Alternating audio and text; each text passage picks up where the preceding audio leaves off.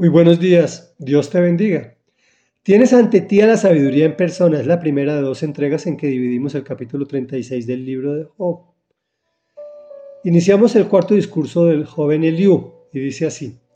Eliú continuó diciendo, Ten paciencia conmigo y te mostraré que aún quiero decir más en favor de Dios. Mi conocimiento proviene de muy lejos. Voy a demostrar que mi hacedor está en lo justo te aseguro que no hay falsedad en mis palabras. Tienes ante ti a la sabiduría en persona. Comillas. Dios es poderoso pero no rechaza al inocente. Dios es poderoso y todo lo entiende. Al malvado no lo mantiene con vida. Al afligido le hace valer sus derechos. Cuida siempre de los justos. Los hace reinar en compañía de reyes y los exalta para siempre. Pero si son encadenados, si la aflicción los domina, Dios denuncia sus acciones y la arrogancia de su pecado. Les hace prestar oído a la corrección y les pide apartarse del mal. Si ellos le obedecen y le sirven, pasan el resto de su vida en prosperidad, pasan felices los años que les quedan. Pero si no le hacen caso, sin darse cuenta, cruzan el umbral de la muerte los de corazón impío abrigan resentimiento, no piden ayuda aun cuando Dios los castigue, mueren en la flor de la vida, entre los que se prostituyen en los santuarios. A los que sufren, Dios los libra mediante el sufrimiento. En su aflicción los consuela. Dios te libra de las fauces de la angustia, te lleva a un lugar amplio y espacioso y llena tu mesa con la mejor comida. Comentario. Tiene muchos temas interesantes esta lectura de hoy, pero solo vamos a tocar dos. Comillas, que aún quiero decir más en favor de Dios. Como ya sabemos, Dios no necesita defensores, Él se defiende solo.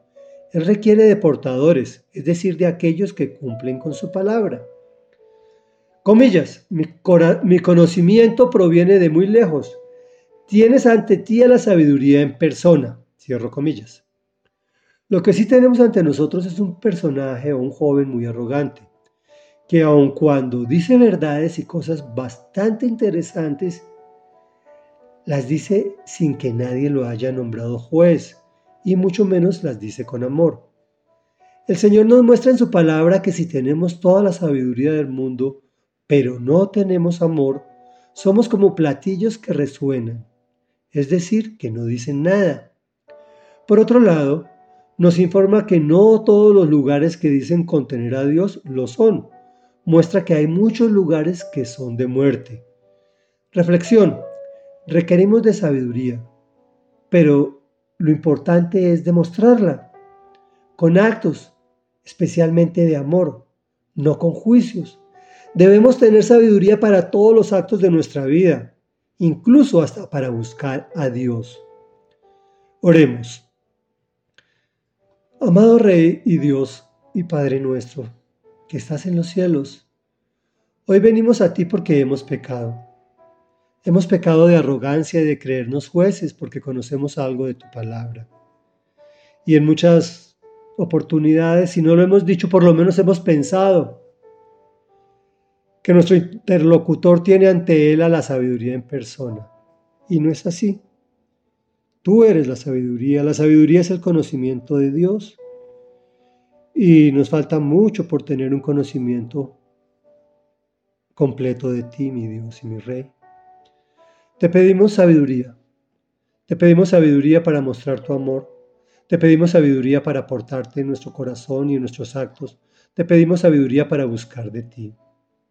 Y te pedimos toda esa sabiduría en, en el nombre poderoso de tu Hijo amado, Jesús de Nazaret. Amén y amén.